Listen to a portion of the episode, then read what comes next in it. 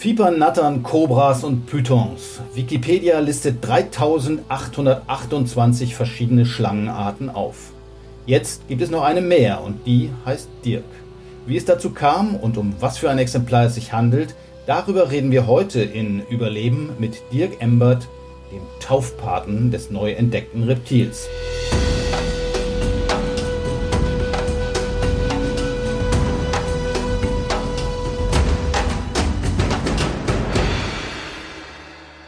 Hallo Dirk, wenn man dich auf Harry Potters Zauberschule geschickt hätte, wärst du ziemlich sicher im Haus der Slytherins gelandet. Das sind die Bösen.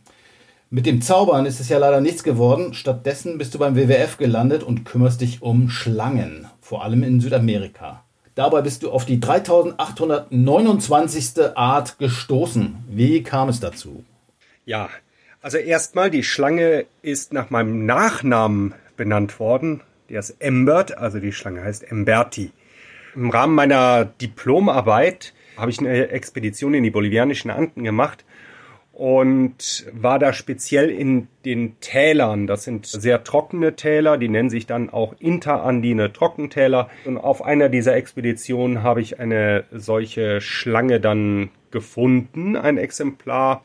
Und mir war relativ bald dann auch klar, dass es eine neue Art sein muss, weil sie sich doch von den bekannten Arten, die es dort gab, schon auf den ersten Blick unterschied. Also bist in Bolivien in den Interandinen und dort hast du dich auf die Suche gemacht nach einer Bestandsaufnahme der Viecher, die da so rumlaufen, generell? Genau, also generell nach Reptilien. Das war meine Aufgabe, die Artenvielfalt der Reptilien dieser Trockenteller zu erforschen. Das war ja schon 2002, glaube ich, hast du erzählt, und jetzt ist 2020. Dauert das immer so lange oder hast du einfach nicht so genau nachgeguckt? Das hat schon extrem lange gedauert. So Erstbeschreibungen, die dauern schon mal eine Weile. Das war jetzt extrem lang, auch weil ich die Erstbeschreibung während der Diplomarbeit erstmal nicht weiterverfolgt habe sondern die dann mitgenommen habe, die Schlange dann nochmal behandelt habe in der Doktorarbeit und wir nicht genügend Exemplare hatten von der Art. Wir mussten erst weitere Exemplare bekommen und erst jetzt vor kurzem hatten wir so viele Exemplare zusammen, dass wir die Schlange dann auch wirklich ordentlich beschreiben konnten. Und das wird dann sozusagen von anderen Schlangenexperten gegengelesen und sagen, ja, stimmt, der Mann hat recht und jetzt heißt das Tier so, wie es heißt. Genau, das heißt, die werden von anderen Experten überprüft und dann entweder für gut beheißen oder abgelehnt. Man muss immer Merkmale finden, eindeutige Merkmale, wie so eine Schlange sich von anderen Schlangen unterscheidet. Und dafür braucht man relativ viele Exemplare, weil man muss ja auch einen Schnitt nehmen. Ein Tier kann ja mal ein bisschen aus der Reihe tanzen, aber wenn man viele Tiere hat, die alle aus der Reihe tanzen, bei der Färbung oder bei der Anzahl von Schuppen oder ähnlichen Merkmalen, dann weiß man, okay, das ist eine neue Art. Okay, für die Schlange ist das ja nicht so erfreulich, entdeckt zu werden, denn der wird erstmal der Hals umgedreht, oder wie muss man sich das vorstellen? Oder war das nur bei Alexander von Humboldt so und ist heutzutage nicht mehr so negativ für die Schlange? Du hast vollkommen recht, für das Individuum ist das nicht schön. Man muss es leider opfern. Aber für die Art ist das natürlich eine sehr, sehr gute Nachricht. Denn erst wenn ich eine neue Art beschrieben habe und die neue Art kenne, kann ich die neue Art auch schützen. Und oftmals sind solche neuen Arten auch gute Argumente, um ein Gebiet zu schützen, um ein Schutzgebiet auszuweisen. Und dann schützt man natürlich nicht nur alle Individuen dieser Art, sondern auch von anderen Arten. Also für das Individuum schlecht, aber für die Art und für die anderen Arten dort gut. Okay, also da hat die Schlange Pech gehabt. Du hast Glück gehabt, hast dich jetzt unsterblich gemacht sozusagen. Also der Name wird auch nicht mehr geändert, oder? Ja, hoffentlich nicht. Diese Schlange sollte zuerst Oxyropus nigra heißen, also die schwarze Oxyropus, weil sie ist schwarz. Und später haben wir dann erfahren, dass der Name Oxyropus nigra schon mal für eine andere Art verwendet wurde, dann aber wieder umgeändert wurde für die Art, aber deswegen ist es ein Synonym für eine andere Art und kann deswegen nicht mehr verwendet werden.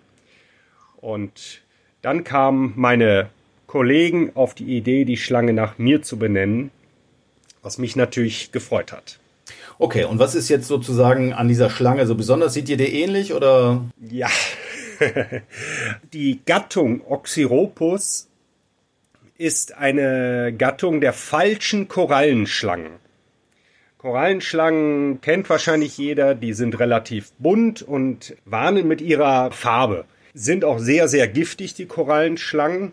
Deswegen bleibt dann die Erfahrung, bunt ist giftig, nicht gut, können wir nicht attackieren. So, jetzt ist aber die Oxyropus, die ich gefunden habe, komplett schwarz.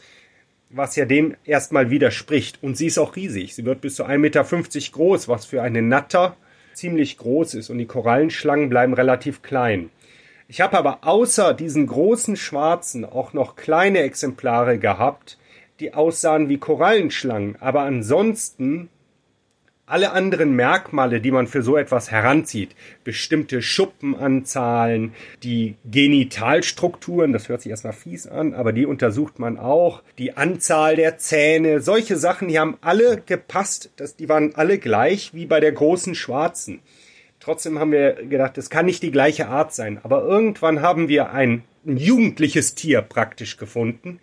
Und das hatte noch die Färbung der Korallenschlangen, wie diese kleinen Schlangen, aber war auch schon fast komplett schwarz wie die großen. Das heißt, an diesem Tier haben wir gemerkt, wenn diese Schlange klein ist, dann imitiert sie die Korallenschlangen wenn sie aber zu groß wird und nicht mehr die Größe von Korallenschlangen hat, dann nutzt ihr diese Mimikrie ja nichts mehr, weil sie wird nicht mehr mit einer Korallenschlange verwechselt, weil sie viel größer ist. Und dann ist es besser, eine Tarnfarbe anzunehmen, wie eine schwarze Färbung. Und dieser Wandel von einer Mimikrie, wenn die Schlange jung ist, hin zu einer anderen Färbung, wenn sie adult ist, das ist etwas extrem Seltenes im Tierreich. Okay, und was denkst du, ist diese Schlange relativ weit verbreitet oder ist sie sozusagen gerade entdeckt und schon bedroht? Sie hat ein relativ begrenztes Verbreitungsgebiet, vor allem in den Trockentälern und in den Bergregenwäldern in Bolivien. Und das sind gerade die mit am stärksten bedrohten Ökoregionen in Bolivien. Und es gibt noch zu wenig Informationen über die Schlange, um zu sagen, wie stark sie bedroht ist, aber ich würde schon sagen, aufgrund ihres begrenzten Verbreitungsgebietes in diesen stark bedrohten Ökoregionen, dass sie doch schon relativ bedroht ist. Okay, jetzt hat diese Schlange deinen Namen gekriegt. Konntest du dir das eigentlich aussuchen, weil du sie entdeckt hast oder haben das deine Kollegen gesagt? Und wie funktioniert sowas überhaupt? Also ich meine, ich hätte auch gerne eine Schlange, die so heißt wie ich. Man kann eine Schlange nicht nach sich selber benennen. Zuerst war ich Autor dieser Studie, der Erstbeschreibung von einer Schlange, was auch etwas Besonderes ist. Irgendwann haben mich aber meine Kollegen gefragt, ob sie mich als Autor rausschmeißen dürfen, weil sie die Schlange nach mir benennen möchten. Und hm, da habe ich mich gefreut. Ich habe ein bisschen gezögert, weil wie gesagt, es ist auch schön, Autor so einer Studie zu sein. Aber ich bin schon Autor bei der Erstbeschreibung von einer anderen Schlange und deswegen habe ich dann zugestimmt, dass ich nicht mehr Autor dieser Studie bin, sondern die Schlange nach mir benannt werden kann. Die Namensgebung von Schlangen ist relativ flexibel, man muss bestimmte Regeln beachten, wie zum Beispiel, dass man nicht eine Art nach sich selber benennen kann, aber man kann zum Beispiel eine Schlange nach ihrem Aussehen benennen, wie was ich vorhin erwähnt habe, die Oxyropus nigra, also die schwarze Oxyropus hätte es ja werden sollen. Man hätte sie jetzt auch Oxyropus boliviensis nennen können, also die bolivianische Oxyropus. Also da sind relativ viele Möglichkeiten, wie man so eine Schlange benennen kann. Das ist bei anderen Arten ja auch nicht anders. Also ich habe noch mal ein bisschen recherchiert und habe gefunden, es gibt eine Motte, die ist nach Donald Trump benannt worden wegen der ungewöhnlichen Frisur. Und auch George W. Bush hat ein Tier, was nach ihm benannt worden ist. Das ist ein Mistkäfer. Gut, weiß ich nicht, für wen das schlimmer ist, für den Käfer oder für den ehemaligen Präsidenten. Hast du schon ein Tier im Blick, was man vielleicht für Joe Biden nehmen könnte? Ja, in jedem Fall ein Tier, was die Motte frisst.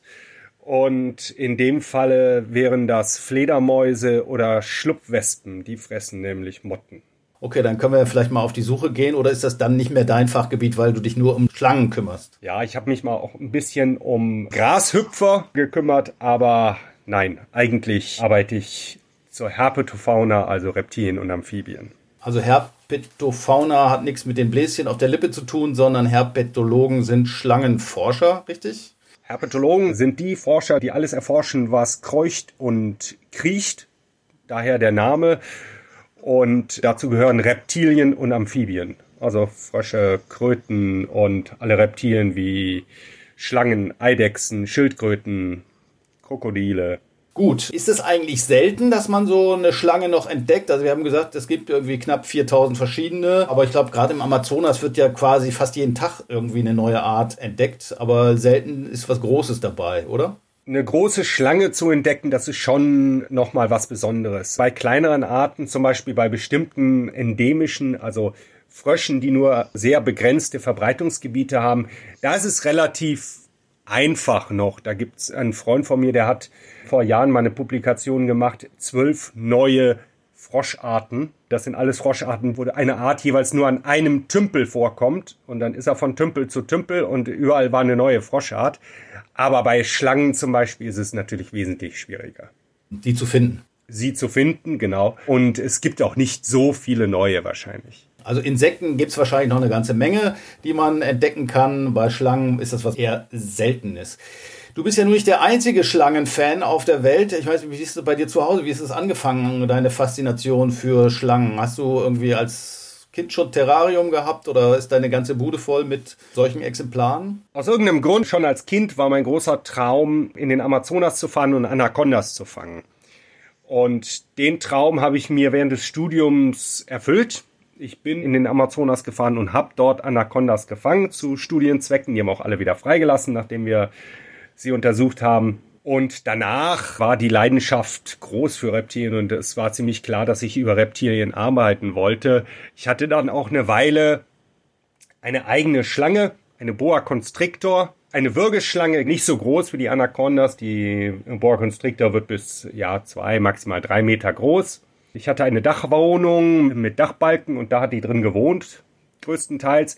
Das hat allerdings die Frequenz von Besuchen von Kommilitonen und Freundinnen deutlich reduziert, muss ich sagen. Du hattest eine Riesenschlange und das war aber irgendwann so, dass du deine sexuellen Kontakte zurückfahren musste, weil keiner mit dir nach Hause kommen wollte zu der Schlange, richtig? Ja, also zumindest hatte ich weniger Frauenbesuch. Meine Freundinnen und Kommilitonen wollten teilweise nicht mehr zu mir kommen, weil dann ihnen das doch ein bisschen krass erschien, dass über ihren Köpfen eine zwei Meter Schlange in den Balken lag. Ist sie nicht im Terrarium eigentlich, so ein Viech? Ja, sie war oft im Terrarium, aber weil es halt eine relativ große Schlange war mit zwei Metern, habe ich sie halt auch viel rausgelassen, damit sie sich bewegen kann. Und dann musstest du dich irgendwann entscheiden, wahrscheinlich Schlange oder Mädels. Ungefähr so, aber entscheidend war, dass ich dann für meine Doktorarbeit nach Bolivien wieder musste für ein paar Jahre und dann habe ich die Schlange weggegeben an einen Freund. Gut, du hast erzählt, dass du Anacondas äh, gefangen hast. Du hast Glück gehabt, dass die Anaconda nicht dich gefangen hat. Es gibt nämlich doch durchaus eine ganze Reihe von Todesfällen auch durch Schlangen. Sollte man gar nicht glauben. Ich habe gesagt, fast 100.000 Todesfällen durch Schlangenbisse, also Anacondas würgen ja, aber Giftschlangen beißen eben. Das ist ja ziemlich viel, wenn man das mal vergleicht mit anderen Tierarten. Haiangriffe werden immer groß diskutiert, aber es gibt vielleicht im Jahr zwölf tödliche Haiangriffe, wenn überhaupt. 100.000 ist natürlich schon eine ganz andere Nummer. Trotzdem gibt es da eine große Faszination für Tiere, Tiere. Wie ist denn das bei dir? Bist du schon mal gebissen worden? Ja, als Herpetologe, vor allem wenn man sich auf Schlangen spezialisiert, ich glaube, da lässt sich das kaum vermeiden, dass man gebissen wird. Allerdings bin ich fast immer von Nattern gebissen worden, also von ungiftigen kleinen Schlangen. Unsere Ringelnatter, falls das was sagt, das ist eine Natter. Das heißt, ein Biss von solchen Schlangen ist meistens nicht so schlimm. Ich bin zweimal von minder giftigen Schlangen gebissen worden. Das sind giftige Nattern. Die haben ein Gift, was so ein bisschen den Kreislauf angreift. Das war unangenehm. Aber am unangenehmsten waren die Bisse von Anacondas. Sie sind nicht giftig, aber sie haben 80 Zähne wie Stecknadeln. Das heißt, man fühlt sich bei so einem Biss so ein bisschen wie ein Nadelkissen. Das hinterlässt keine großen Wunden, weil es halt kleine Zähne sind, aber blutet halt extrem und vor allem, wenn der Anaconda beißt, dann verbeißt sie sich auch und lässt erstmal nicht los. Das heißt, sie wirkt nicht nur, sondern die ist auch so ein bisschen so wie so ein Kampfhund, beißt sich erstmal fest und dann hat sie irgendwie so eine Maulsperre. Wie macht man das dann? Ja, also bevor eine Anaconda wirkt, beißt sie sich fest an dem Tier und dann fängt sie erst an, sich um das Tier rumzuschlingen. Und bei uns war das dann meistens so, dass das Tier einfach zugebissen hat und sich um den Arm geschlungen hat oder so. Und in dem Fall um sie dann wieder loszukriegen. Am besten ist man immer zu zweit. Also wir haben immer zu zweit mindestens mit den Tieren gearbeitet. Und da gibt's bestimmte Methoden, also mit den Fingern in die Augen drücken, dass sie wieder loslässt. oder man hat ein bisschen Alkohol dabei und schüttet ein bisschen Alkohol in die Augen. Das sind so Sachen, wo die Anaconda dann relativ schnell loslässt, weil ihr das natürlich unangenehm ist. Das ist ja gemein, aber na gut, also immer ein bisschen Wodka dabei haben, wenn man auf Anaconda-Jagd geht, weil die sind ja doch durchaus eine Nummer größer. Ich weiß nicht, wie viel Meter wird so ein Tier? Die bekannten Exemplare sind um die neun Meter. Okay, also da reichen dann zwei auch nicht unbedingt aus, um die wieder abzulösen, vermute ich mal. Nee, also gebissen wurde ich auch von kleineren Exemplaren um die zwei Meter, drei Meter. Die Größte, die ich gefangen habe, war um die sechs Meter. Okay, also lange Anacondas sind eigentlich eher nichts fürs heimische Wohnzimmer. Trotzdem erfreuen sich Reptilien zunehmender Beliebtheit als Haustiere, auch wenn sie für Kuscheleinheiten eher weniger geeignet scheinen. Es gab vor einigen Jahren einen Fall, da kann ich mich erinnern, da hat ein junger Mann eine Monokelkobra gekauft auf einer Reptilienmesse, eine Baby-Monokelkobra. Eingerollt war die so groß wie ein 2-Euro-Stück oder vielleicht ein bisschen größer, so lang wie ein Kugelschreiber und die ist ihm ausgebüxt. Das führte dazu, dass das halbe Haus eingerissen werden musste. Kommt ja öfter mal vor. Was hältst du von der heimischen Haltung von Reptilien? Ich hatte selber mal eine Schlange. Jetzt würde ich das nicht mehr tun. Ich habe sie halt lieber in ihrem natürlichen Habitat. Aber ich habe natürlich auch den Vorteil, dass ich oft in der natürlichen Habitat bin und die Tiere dort betrachten kann. Das hat ja nun mal nicht jeder. Also ich kann das verstehen, dass man sich Tiere hält. Aber die Haltung von großen Würgeschlangen ist nicht so sinnvoll, weil die Tiere einfach Platz brauchen und den hat man ja normalerweise nicht.